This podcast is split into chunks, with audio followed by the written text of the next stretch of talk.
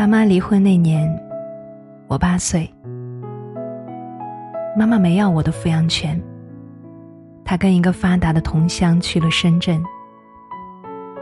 走的那天，我看到爸爸往他包里塞了一摞钱。妈妈流着眼泪不肯收，她说：“我对不起你，更对不起女儿。家里一共就这一点积蓄，你们留着吧，我以后会寄钱给欣欣的。”他说这话的时候，已经泣不成声。而爸爸很淡定的说：“放心吧，我会把欣欣照顾好。钱你就别寄了，免得在那人面前抬不起头来。”就这样，我开始了和爸爸相依为命的日子。爷爷奶奶去世的早，他们留给爸爸的唯一财产。就是这一套两室一厅的房子。爸爸初中毕业以后四处打工养活自己，当过服务员，做过保安。跟妈妈离婚的时候，他早晨送报纸，白天送快递，每天五点就起床。那会儿正值暑假，我无处托管，就每天陪他一起出工。坐在他自行车横梁上，和他一起跑遍城市的大街小巷。跟爸爸在一起，永远都是欢乐的。车上坡的时候，他会站起来用力蹬，嘴里还喊着号子。等到下坡时，他并不通知我，突然加速，从高高的坡顶稳稳的冲下去。我尖叫着，欢呼着。那样的日子虽然没有妈妈，但也没有了争吵，挺好。我和爸爸每天送完报纸以后，快递公司还没有开门，于是爸爸就坐在门口的台阶上给我念报纸。我们俩最喜欢的是周六的报纸，有一个版面是笑话集锦。爸爸一边念，我一边笑。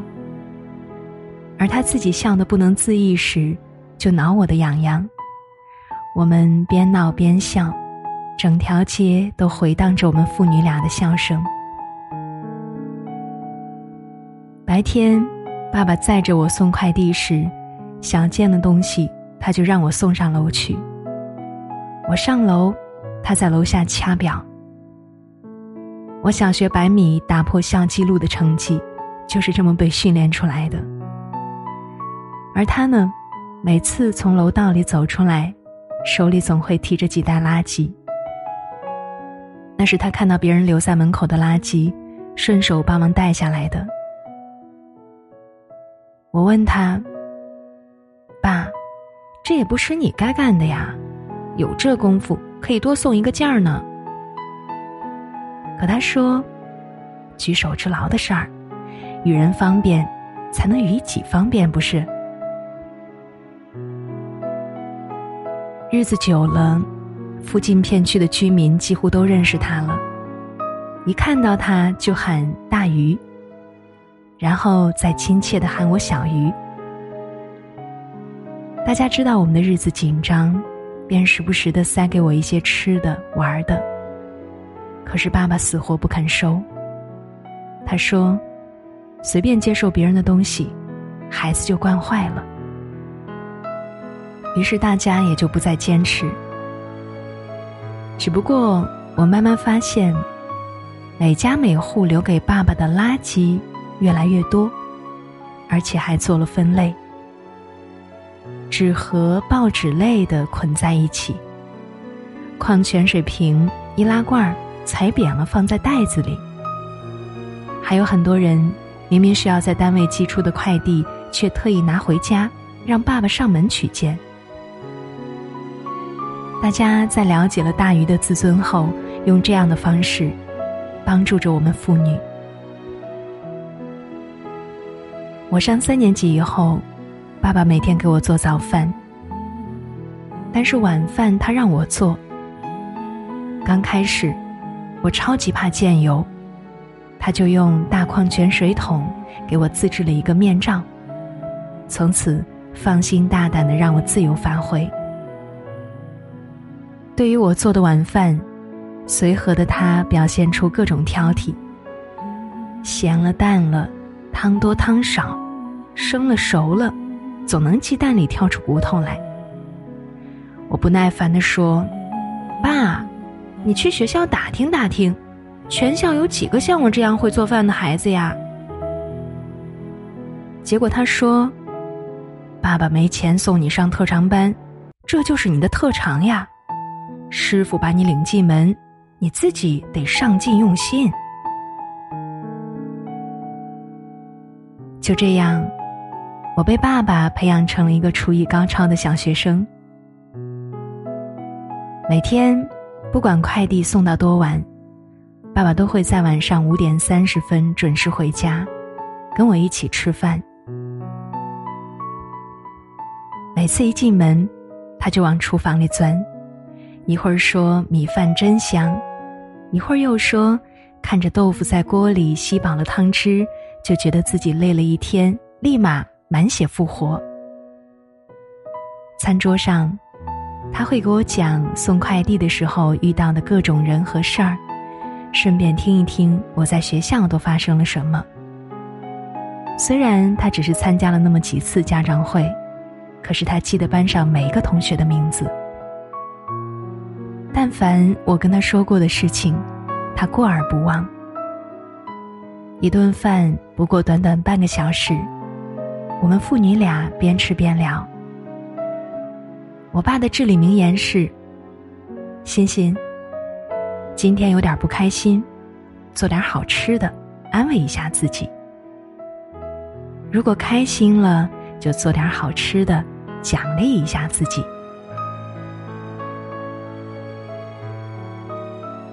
我一天天长大，慢慢明白，这句话翻译过来就成了：唯爱与美食。不可辜负。不管发生天大的事情，吃好、喝好、睡好，就没有什么能把你打倒。大概是我上五年级的时候吧，有一次，爸爸请几个朋友回家吃饭，让我掌勺。看着我站在小板凳上给大家炒出一桌子菜，他那几个朋友都羡慕的不得了。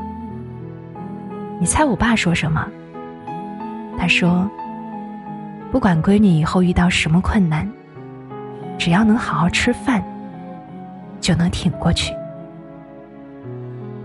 他还说：“每天一回家，看着女儿把菜都摆好了，就觉得咱这日子跟神仙也没差多少。”原来，爸爸不是逼我学会做饭。而是在教我面对人生。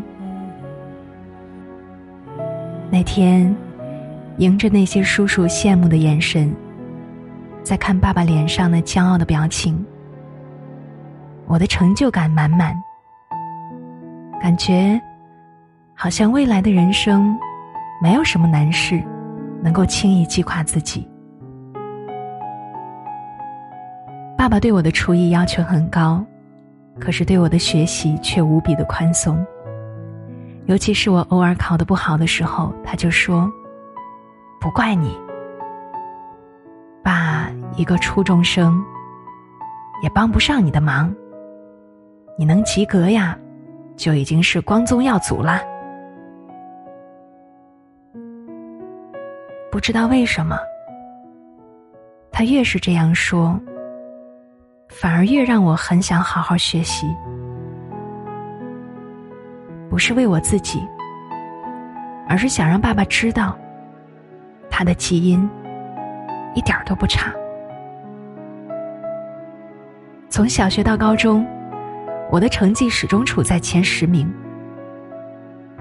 有人夸我的时候，爸爸就特别谦虚的说星星这一点儿随他妈。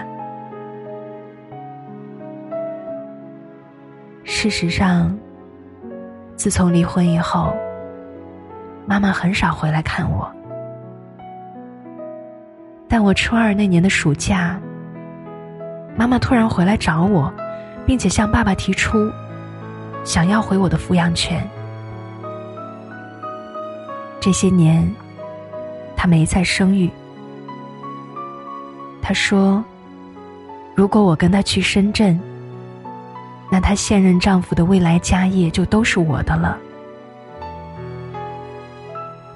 妈妈用为我前途着想的名义，想把我带去深圳。不等爸爸表态，我率先拒绝了。可没想到，爸爸竟然极力的说服我，让我跟妈妈去深圳。他说。你先去一个月再做决定。我态度激烈的表示不想去，但平时对我言听计从的爸爸，在那一刻表现的无比强硬。他说：“你去也得去，不去也得去。这事儿关乎你的前途命运，没得商量。”不管平时。我跟爸爸多么嘻嘻哈哈，可是，在关键的时刻，我内心还是怕他的。于是我只能收拾行李，心里想的却是：我走了，他晚饭吃什么？我问他，他满不在乎的说：“别担心，没有你，我还是该吃吃，该喝喝。”我们走的那天，爸爸早早出门上班了。飞机腾空而起的那一刻，我的心就像被洗劫了一样，空旷而麻木。妈妈在深圳的家很大，装修也很讲究。他和叔叔带我去高档的饭店吃饭，给我买了很多衣服。还带我去参观他们的工厂。妈妈全程在旁边说叔叔的好话，使眼色让我道谢，并且无中生有的向叔叔夸下海口，说：“老师都说了，你欣欣现在的成绩，清华北大不好说，复旦南开，咱有把握。”晚上。叔叔出门应酬，妈妈全程给我上课。他说：“你现在叫他叔叔，过几天呀，找个机会，改口叫他爸。他没生育能力，自捡这么大一闺女，肯定会感动的要死。他的家业让你这一辈子不用奋斗都能吃香的喝辣的。”你不是跟你爸感情深吗？那就好好哄哄这个后爹，以后呀，家产都是你的，到时候想怎么孝顺你爸都行。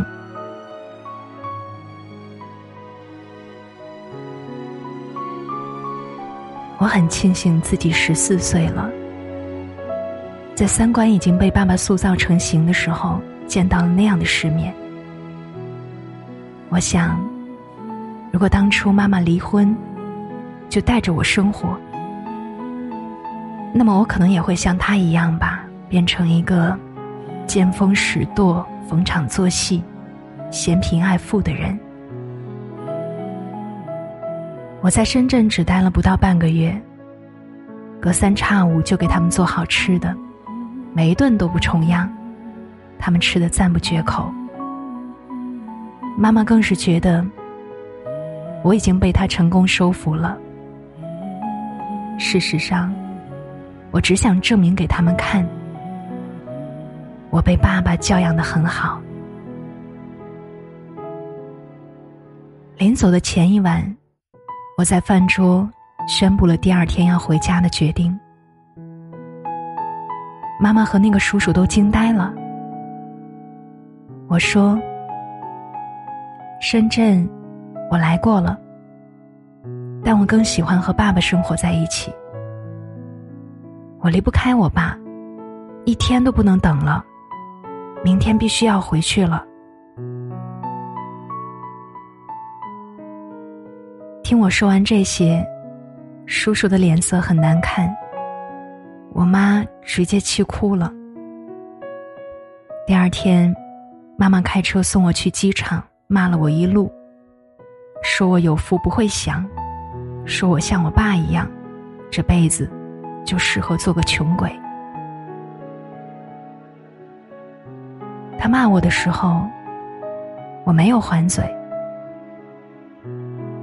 因为爸爸不止一次的跟我说过，他当年十月怀胎，生下我的艰辛。但他说爸爸的时候，却冒犯了我心中最想捍卫的那部分。我说：“请你不要连累我爸。他是全世界最爷们儿的男人。”说这话的时候，我的拳头握得紧紧的。妈妈从后视镜看了我一眼，全程再没有说话。在机场。他用无奈又哀怨的眼神看着我。那一刻，我不知道，在他心里有没有一丝丝后悔。一下飞机，我就迫不及待的打车往爸爸的公司飞奔。直到他去送快递以后，我就到他送件的辖区去找他。当他看到我的时候，一把把我搂在怀里。说：“我知道你会回来，但没想到这么快。”那天晚上，爸爸破天荒的买了几瓶啤酒，要庆祝我的回归。我问他：“你就不怕我真的一去不回吗？”他红着眼睛说：“敢赌。”才会赢。不让你去见见荣华富贵，万一将来有一天你怨我呢？不过呀，我从心底相信你会回来的。然后，爸爸的眼睛更红了。他说：“闺女啊，你不在家的日子。”爸的心比丢了快递还慌呢。每天回到家，这心里就空落落的。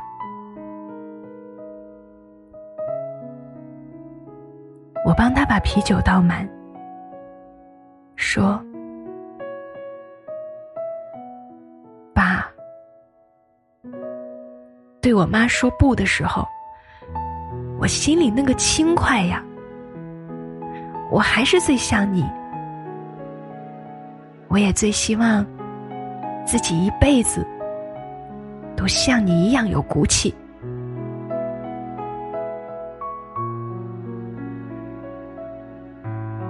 我一天天长大，越来越觉得，爸爸的生命里仅仅只有我是不够的。有一次，我对他说。你不能为了我一直一个人呀。如果有合适的，也该考虑考虑了。谁知道他说：“你太不了解你爸了。你是爸爸身边最重要的人，但如果爸爸真的遇到喜欢的人呀，也肯定不会错过的。”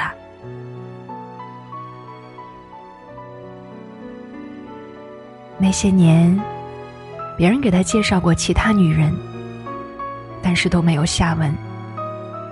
大家都觉得爸爸是为了我，而只有我知道，他是真的没有遇到那个合适的人。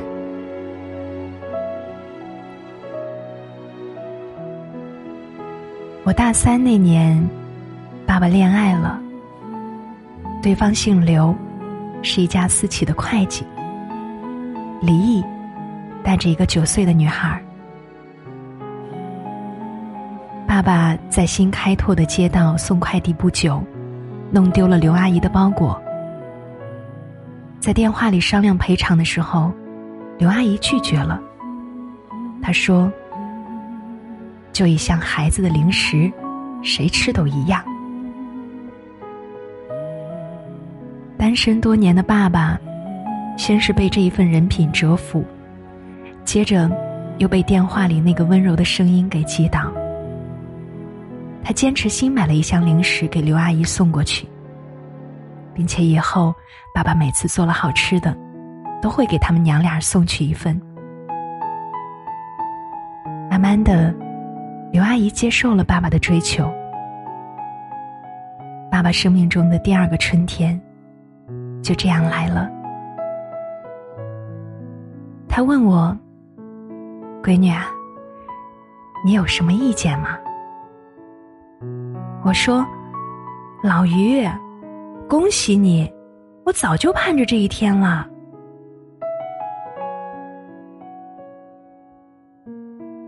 我大学毕业的那个夏天，爸爸结婚了。他和刘阿姨很合拍，很幸福。而阿姨家的小妹妹也非常喜欢这位后爸。如今。四十七岁的爸爸，依然在送快递，几乎成了这个行业里的元老。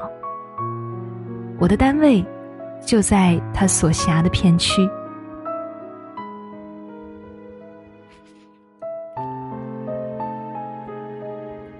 他到我们单位送件的时候，总是顺路给我带一点刘阿姨包的饺子，一袋水果或者一杯咖啡，并且每次。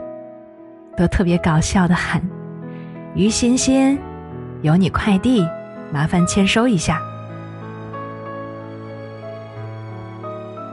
每一次，我都非常配合的接过东西，在他手上签下我的名字，再画一个笑脸。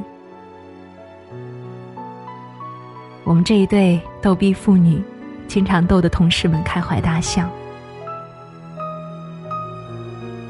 父亲节那一天，我想给爸爸送一份礼物。他不抽烟，不喝酒，每天穿着工作服。我一时不知道该如何下手。想来想去，特别俗气的去做了一面锦旗，上面写着：“你是整个江汉路最靓的仔。”那些天，只要有时间，我就会像当年陪爸爸送快递那样，寻找这条街上的老熟人，让他们在锦旗上签名。